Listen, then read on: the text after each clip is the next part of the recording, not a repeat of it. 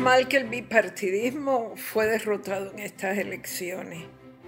Digo, menos mal que fue derrotado, y entre comillas, derrotado. Si no hubiera sido así, estarían los tanques en la calle.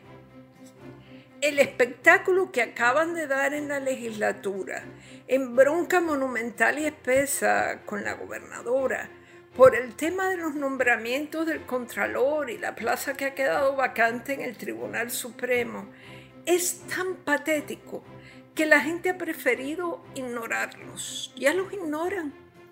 Eh, ¿Qué es lo peor que les podría ocurrir? Ustedes ven a la gente preocupada en la calle por la disputa muerte entre Wanda Vázquez y Tomás Rivera Chats. ¿Qué va? Alguna gente tiene su mente puesta en otra cosa, en la Nochebuena, la despedida de año, el incentivo que, que nos va a llegar. Y otros, los que tienen más inquietudes o digamos más cacumen, están preocupados por la nueva cepa del virus. Europa en pleno es un caos, con toque de queda, toque de queda cada vez más rígidos. Y los Estados Unidos sobrepasan los 18 millones de infectados. Los hospitales están desbordados en muchísimas ciudades. Aquí, la legislatura no es que parezca estar instalada en otro país, es que está como instalada en otro planeta quieren nombrar como contralor a un amigo de ellos del Capitolio y seguramente lo van a lograr, apuesten que lo van a lograr. A uno le dan ganas de decirles, miren, nombren a quien les dé la gana. Para contralor, contralor, Justin Peterson o John Nixon, por solo nombrar a dos de los miembros de la Junta de Control Fiscal.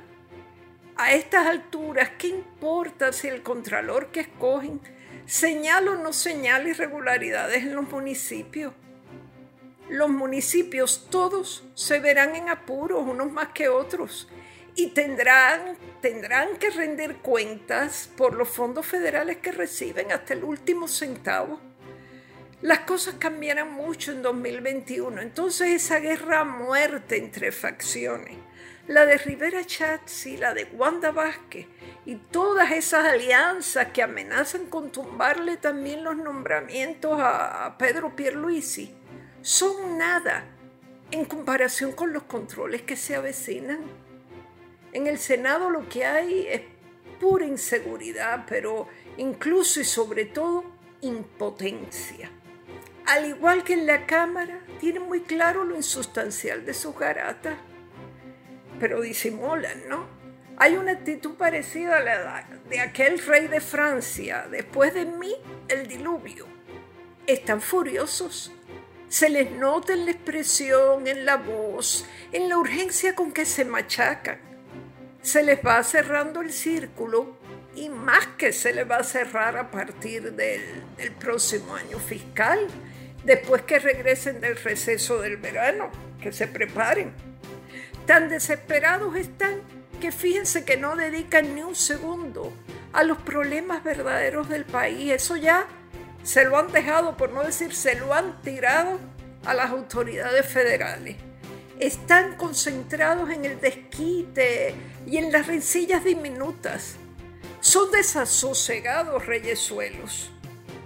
Hay que comprenderlos después de todo y tenerles pena se derrumba el mundo a su alrededor, el pequeño y delirante mundo que construyeron y en el que han vivido por décadas. Para ponerlo claro, tienen miedo. Ese es el epitafio sobre las ruinas de estos buscarruidos que se ponen plazos y se amenazan entre sí. Se murieron de miedo. Esto ha sido Maldita Montero. Hasta la próxima semana.